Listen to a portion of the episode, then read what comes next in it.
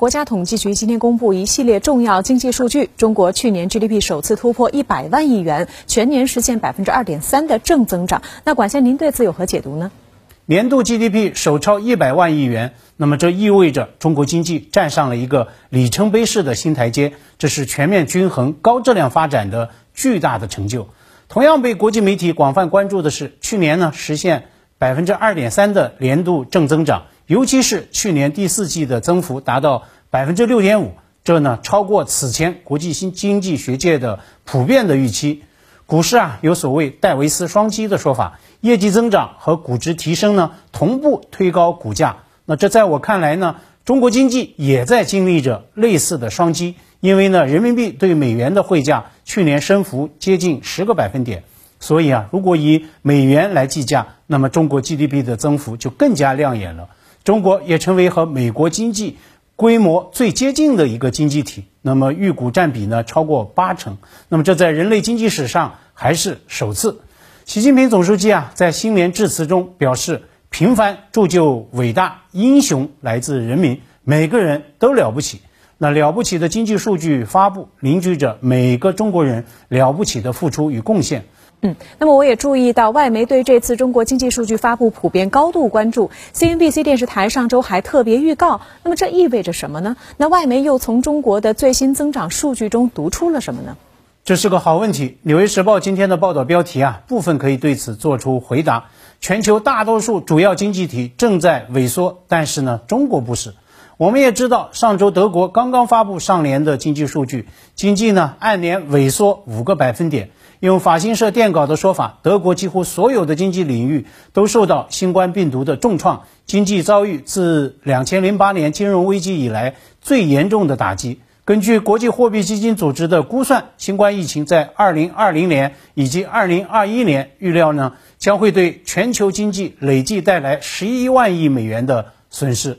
那么，如果疫情不能够全面受控，到2025年累计的损失将会翻番到。二十八万亿美元，那么这得需要多大力度的经济提振计划，还能够提振得起来吗？当然了，中国最高领导人也反复强调，中国对外开放的大门会越开越大，欢迎世界搭中国经济发展的便车。那么，中国经济率先成功走出新冠疫情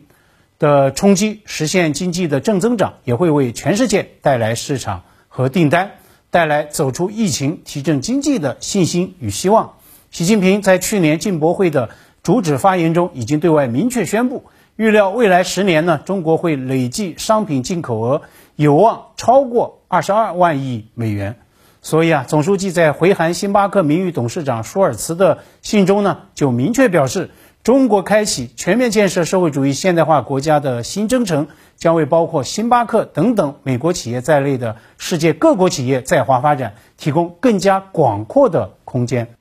嗯，但是呢，我们也看到，只剩下不到两天任期的特朗普政府对华疯狂还在延续，又吊销了英特尔等企业对华为的出口许可。今天外交部发言人也批评美方所谓焦土政策。那么您对此又如何来看呢？批评特朗普政府所谓焦土政策，最早最响亮的其实啊还是美国媒体。上周呢，《纽约时报》就刊发社评。炮轰最烂国务卿蓬佩奥在最后几天的任期疯狂纵火，要烧毁每一座桥，要把身后的国务院变成外交政策的所谓焦土。那么这当然是美国权力运行与国家治理失能、失范、失序的集中的总爆发。那么至于它的后遗症如何应对，怎样来诊疗，那么这无疑是令后来者布林肯乃至周三进白宫的拜登格外头大的外交难题。我们也看到。今天除了猛烈抨击最烂国务卿的焦土政策，华春莹啊也宣布了一系列在涉港涉台议题上针对美方倒行逆施者的具体的反制。特朗普政府最后执政不到四十八小时，那么他本人还面临着美国参议院的所谓弹劾审判。那么在这样一种完全失控、无序的非正常、非理性的状态下，再度出尔反尔，倒也并不奇怪。那么至于吊销令，它的实际有效期。恐怕呢，外界现在谁都说不准。拜登进白宫之后，随时都可能会取缔推翻。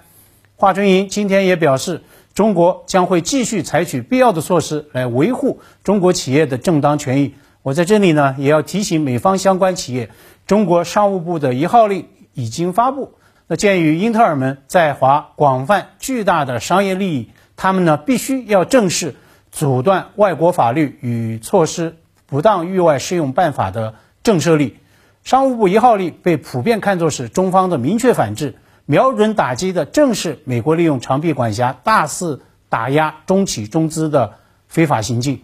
更何况呢，中国最新公布的经济数据彰显出的强劲的经济增长动能，也再次强化。美国媒体针对贸易战的一个态势判断，上周五，CNN 就针对中国出口增长数据发表评论，断言中国正在打赢贸易战。去年呢，对外出口创纪录。那么，对美国媒体的这样一种犀利抨击，站在特朗普对立面的当选总统拜登不可能选择无视。